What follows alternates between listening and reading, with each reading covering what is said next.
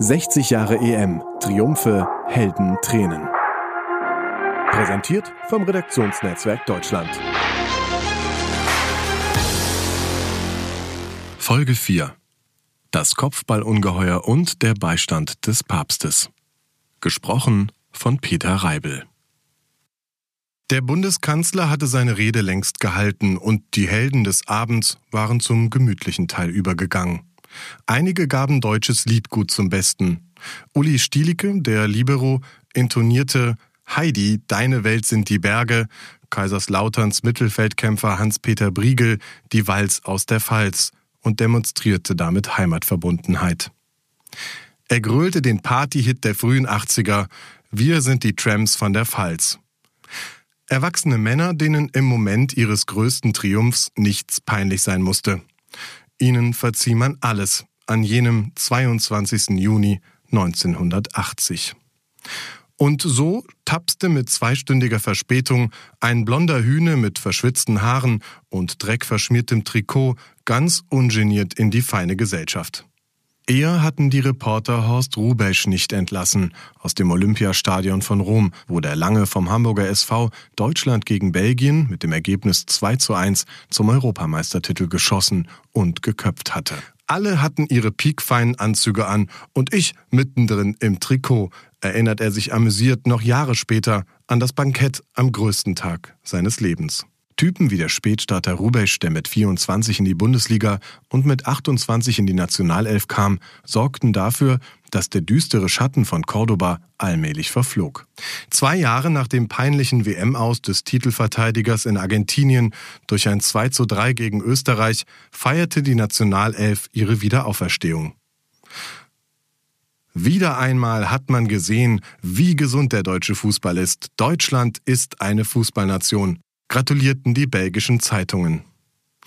Wie kam es dazu? Durch die Qualifikation war die Auswahl des neuen Bundestrainers Jupp Derwal zwar ungeschlagen, aber mit blauen Flecken, einem 0 zu 0 auf Malta gekommen, während die Auswahl der DDR wieder scheiterte. Der Umbruch nach der WM forderte auch beim DFB sein Tribut. 31 Spieler hatte Derwal ausprobiert. Auf Schlüsselpositionen herrschte lange Unklarheit. Nach Sepp Meyers Autounfall im Juli 1979 testete er drei Torhüter und erst der dritte, Toni Schumacher vom 1. FC Köln, machte das Rennen. Mit der Erfahrung von drei Länderspielen. Auch der neue Beckenbauer wurde weiterhin gesucht, zumal der beste Libero-Kandidat, Uli Stielicke, bei Real Madrid spielte und es stets Ärger um seine Freigabe gab. Es hakte Ende 1979 also an vielen Stellen und derweil stellte fest, wir sind die Favoritenrolle für die EM losgeworden. Zumal sein Team in einer Gruppe mit Titelverteidiger Zumal sein Team in einer Gruppe mit Titelverteidiger CSSR und Vize-Weltmeister Niederlande stand. Aber im Frühjahr änderte sich einiges zum Guten. Aus der Not, die durch den Beinbruch von Mittelstürmer Klaus Fischer noch größer wurde, machte derweil eine Jugend. Sein Glück die international führende Bundesliga produzierte Talente am Fließband und er sortierte sich die Perlen heraus.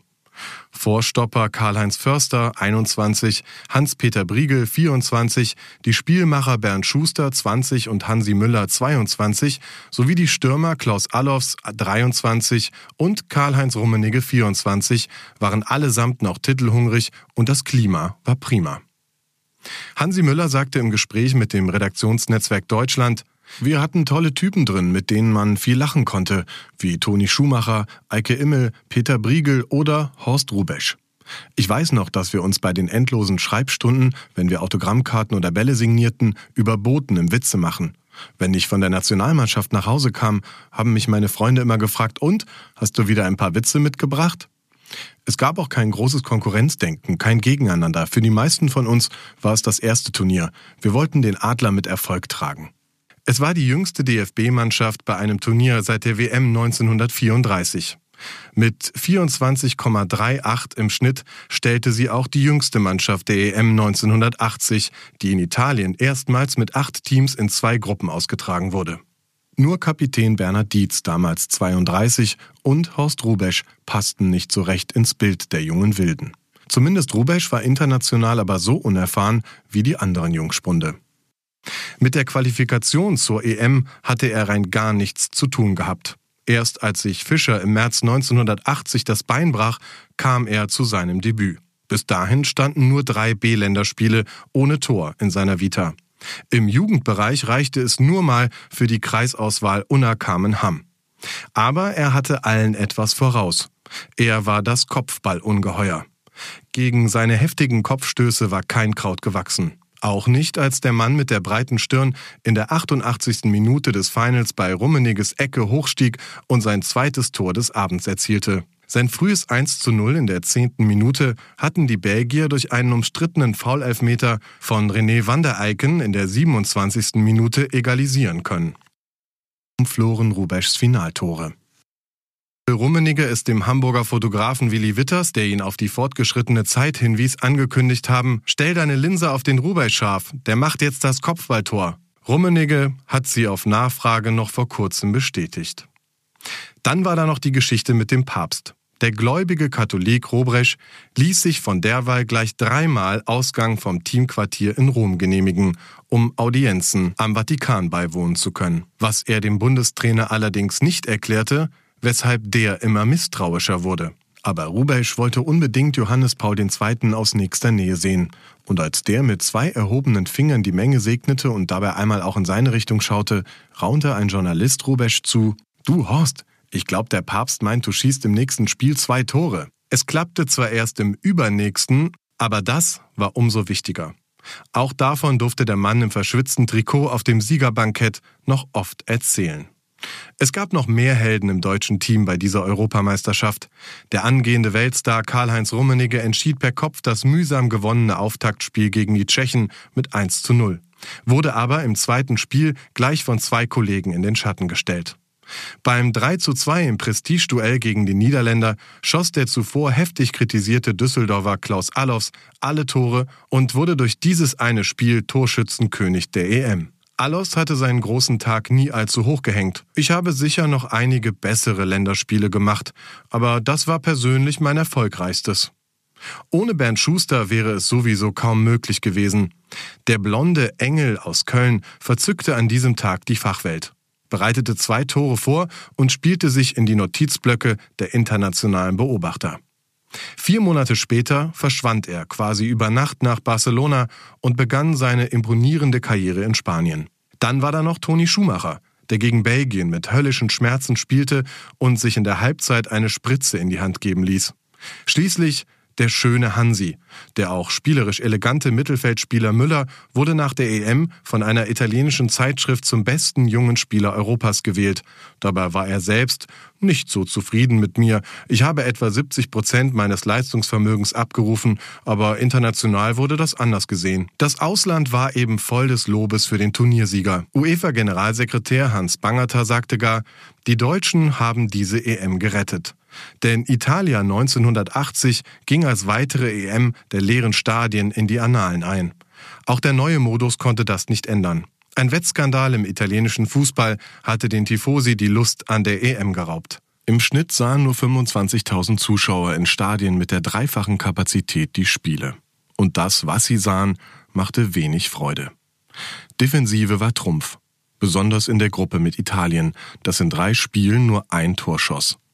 Zwar kassierte die Squadra Azzurra auch keins, aber in der Endabrechnung waren die punktgleichen Belgier bei 3 zu 2 Toren besser und kamen ins Finale. Das war so ziemlich das Letzte, was die Experten bei einer Gruppe, in der auch England und Spanien waren, erwartet hatten. Dass Italiens Trainer Enzo Beazzot die Belgier eine schmutzige Truppe nannte und Kollege Guy Theiss die Gratulation verweigerte, konnten die Roten Teufel um den späteren Bayern-Torwart Jean-Marie Pfaff verkraften. Und England? Wollte zumindest unter die letzten vier, so Trainer Ron Greenwood, wurde aber nur Randale Europameister. Das Spiel gegen Belgien mit 1 zu 1 musste unterbrochen werden, weil das gegen englische Hooligans eingesetzte Tränengas auf dem Platz waberte und Torwart Ray Clemens nichts mehr sehen konnte. Nach 36 Verhaftungen am Vortag in der Innenstadt von Turin eskalierte die Lage im Stadion. Es gab weitere Verhaftungen. Neun Italiener kamen teils nach Messerattacken ins Krankenhaus. Ich schäme mich, ein Engländer zu sein, sagte EM-Teilnehmer Kevin Keegan. Und der große Bobby Charlton, Weltmeister 1966, fragte erschüttert, sind das die Kinder, die wir großgezogen haben? Die UEFA reagierte und belegte den englischen Verband mit einer Strafe von 30.000 Schweizer Franken. Noch immer war die EM keine allzu fröhliche Veranstaltung. Hören Sie jetzt dazu Reporterlegende Hartmut Scherzer. 1980 die Europameisterschaft in Italien war meine erste. Bundestrainer war Jupp Derwal als Nachfolger von Helmut Schön nach dem Debakel in Argentinien mit, dem, mit der Schande von Cordoba. Jupp Derwal hat also die lange Leine eingeführt, hat den ständigen Begleiter der Nationalmannschaft sofort das Du angeboten. Ich bin der Jupp. Und diese lange Leitung gehörte auch dazu, dass die Journalisten, die Medien mit der Mannschaft in einem Hotel gewohnt haben. Das war das äh, Holiday Inn in der Via Aurelia Antica mit Swimmingpool, mit allem drum und dran. Das heißt also, die Spieler, damals also Toni Schumacher, äh, Bernd Schuster, der Rummenigge und so weiter, äh, denen ist man also begegnet. Und dann gab es den jungen Lothar Matthäus, der war gerade 19 Jahre alt geworden und der lag also am meisten am Swimmingpool und hat dann um sich herum vor allen Dingen den Wolfgang Niersbach gehabt. Der war damals äh, Journalist für den Sportinformationsdienst und die zwei waren immer zusammen und haben dann abends am Swimmingpool Gin Tonic äh, getrunken. Und wie man also weiß, wurde der Wolfgang Niersbach 32 Jahre später Präsident des Deutschen Fußballbundes. Lothar Matthäus hatte aber noch kein, war im Aufgebot, hatte aber noch kein Spiel. Dann kam also dieses Spiel Deutschland gegen Niederlande in Neapel. Die Deutschen führten 3 zu 0. Und dann so eine Viertelstunde vor Schluss ist äh, Bernd Dietz, der Kapitän, hat sich auswechseln lassen, um mit der Absicht, dem gerade 19 Jahre alt gewordenen Lothar Matthäus zum Länderspieldebüt zu verhelfen. Der Lothar kam also in das Spiel rein und hat gleich als erstes ein fürchterliches Foul im Strafraum begangen. Da, da gab es also dann elf Meter und das war also 3 zu, zum 3 zu 1. Plötzlich waren die Niederländer wieder im Spiel machten das zweite Tor und die Deutschen mussten sich also äh, zum 3 zu 2 Sieg zittern. Schuld daran war der Lothar Matthäus. Und äh, Job Derwal hat also sofort die äh, lange Leine zu Lothar Matthäus gekappt. Das heißt also, er hat danach äh, auch beim Endspiel gegen Belgien hat er nur auf der Tribüne gesessen. Und Jupp Derwal hat ihn 18 Monate warten lassen, bis er zu seinem nächsten, zu seinem zweiten Länderspiel kam. Und das war dann äh, das Qualifikationsspiel in Dortmund 8 zu 0 gegen Albanien.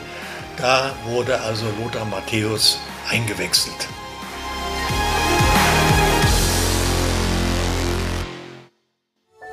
Dies war eine Produktion der Podcast-Bande.